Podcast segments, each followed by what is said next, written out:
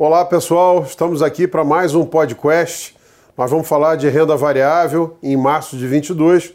Estou aqui com meu sócio e head de renda variável, Wellen Wang. Tudo bem, Wellen? Opa, Walter, tudo bom? Tudo bem, e você? Tudo bem. Mais um mês cheio de eventos, né? Já estamos no ano eleitoral, com um ciclo inflacionário, é, várias preocupações. Agora ainda teve essa guerra Rússia e Ucrânia para conturbar um pouco mais o ambiente. Queria aproveitar esse espaço aqui para a gente explorar como é que a gente está vendo o cenário, que oportunidades vocês estão vendo aí na Bolsa, o que, que a gente tem feito nas carteiras, enfim, dividir com nossos parceiros investidores como é que você está vendo esse cenário, o que, que a gente está fazendo para trazer para eles o retorno né, tão esperado né, nos nossos fundos.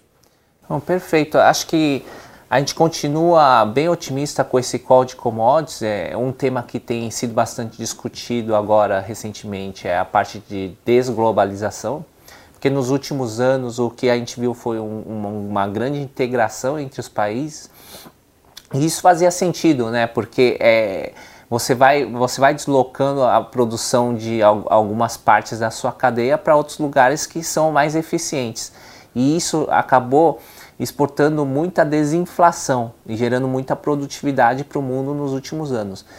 É, se for pensar historicamente, por, por que, que é, isso aconteceu lá? Lá atrás, no Fordismo, né? Pô, o, o, Ford ele tinha uma fábrica gigante de carro e ele verticalizava a cadeia inteira. Então, o, a fábrica da Ford tinha a produção de aço, tinha a produção de energia, tinha, tinha uma ferrovia dentro da fábrica. Então, Todos é. os componentes da produção eram lá, né? Exato. E, e o, um, dos, um dos motivos é que ele falava que ele tinha que ter segurança na, no, no, fornecimento. Só que ao longo do tempo, o que, o que foi se observando é que não fazia sentido você você ter toda a cadeia que você ficava muito ineficiente. O que fazia era você focar na, na, na produção no seu core, né? na produção do, do, que, do que você realmente sabe fazer de melhor que no caso do, do, da montadora foi desenvolver o veículo e, e, juntar as partes, né? E não focar na produção do veículo, de todas as partes do veículo como um todo. E é, ao longo do tempo você viu que fazia sentido você exportar isso para outros fornecedores. E aí hoje, por exemplo, na China, né, na China, na Ásia, né, pô, quando você pensa em chip, você pensa em Taiwan.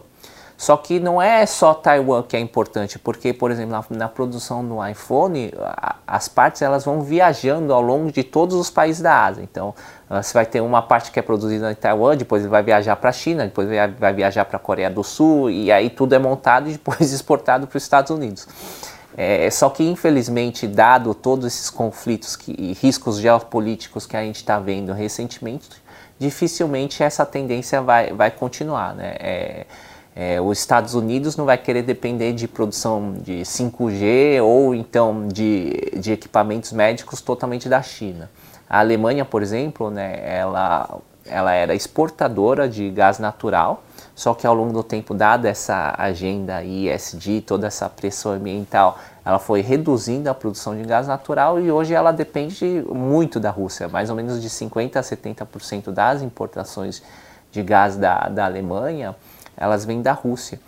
É, dificilmente também a gente vai acreditar que a, a, Alemanha, a Europa como um todo, vai querer depender tanto da Rússia. Né? É, e, e, e, aí a gente vai ver é, tanto a desglobalização quanto um aumento também do que a gente fala de descarbonização e aumento dessa, dessa produção de energia limpa. Né? É, só que essa energia limpa ela também depende de muita commodity. É, um, um carro elétrico ele demanda 5, 6 vezes mais cobre, é, seja é, a gente produzir pá eólica ou painel solar, tudo isso vai gerar muita demanda por commodity e também vai gerar mais inflação para o mundo, infelizmente. Mas é, toda, essa, toda essa agenda acaba sendo positiva para preços de commodities como um todos.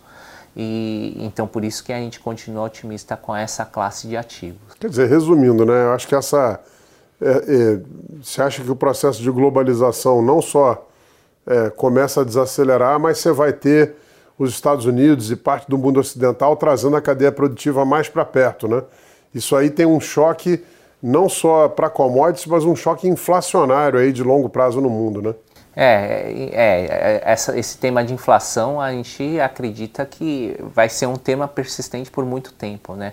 Até essa questão de alta de juros, né? A alta de juros necessária para que a inflação volte para metas, não só no Brasil, mas no, nos Estados Unidos também, né? Essa discussão que está tá sendo muito levantada agora, ela é tão, ela, ela, tem que ser tão, tão forte que eventualmente pode levar a recessões, né? É, aumentar muito o risco de recessão. Só que os bancos centrais a gente sabe que eles são, geralmente, eles são é, muito conservadores nesse sentido. Então, é, eventualmente, eles vão deixar a inflação correr num nível mais alto, eles vão demorar mais tempo para que a inflação volte para a meta, para evitar que, que a economia entre numa recessão.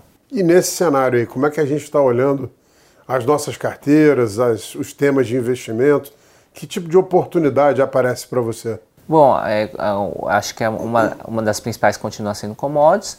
É, domésticos, na, na parte doméstica, a gente acha que você tem que ser muito cauteloso e também é, é, tem que ser, ser mais criterioso na escolha de nomes domésticos, porque a gente não está tão otimista. É, o crescimento para esse ano ainda é um crescimento baixo estimado, então por volta de meio por cento do PIB, mesmo para ano que vem ainda deve ser por volta de 1,5% do PIB para o Brasil.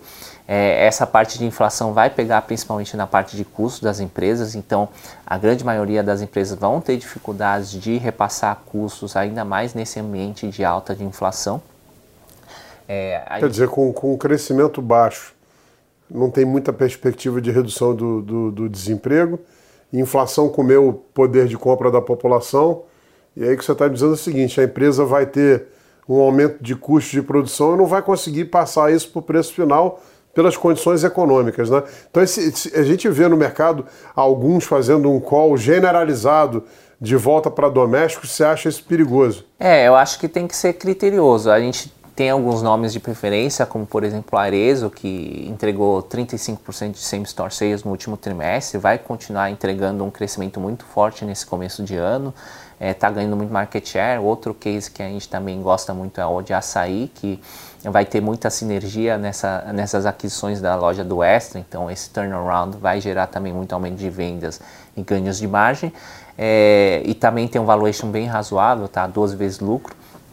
Então a gente tem alguns nomes de preferência, mas por exemplo o e-commerce, que teve uma alta bem relevante esse último mês, a gente continua achando que tem riscos muito relevantes e riscos estruturais é, para esse setor como um todo e, e, eventualmente essa alta ela vai acabar se corrigindo. Quer dizer, subiu muito, o pessoal ficou com a percepção, ficou barato, mas os riscos externos de entrada de novos concorrentes e mesmo essa fraqueza da população é, não vão conseguir sustentar bons resultados. A gente já começou a ver uma rodada de resultados bem decepcionantes, né? Perfeito. O último trimestre, no quarto trimestre, a gente viu é, esses, esses, nomes de e-commerce apresentando prejuízos, né? É, algumas delas já estão tendo problemas de, de liquidez, então estão tendo alguma renegociação de dívida, problemas de rolagem de dívida. É, e, e, isso acaba não conversando com essa alta de, de, de preço das ações. Se de um lado ela está renegociando a dívida, do outro lado a ação está subindo, né?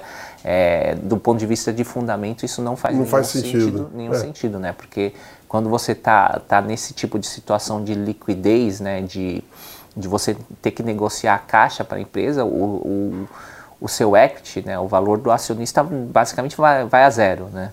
É, então acho, acho que a gente, a gente acha que é, isso daí está totalmente fora de fundamento e eventualmente o fundamento vai prevalecer.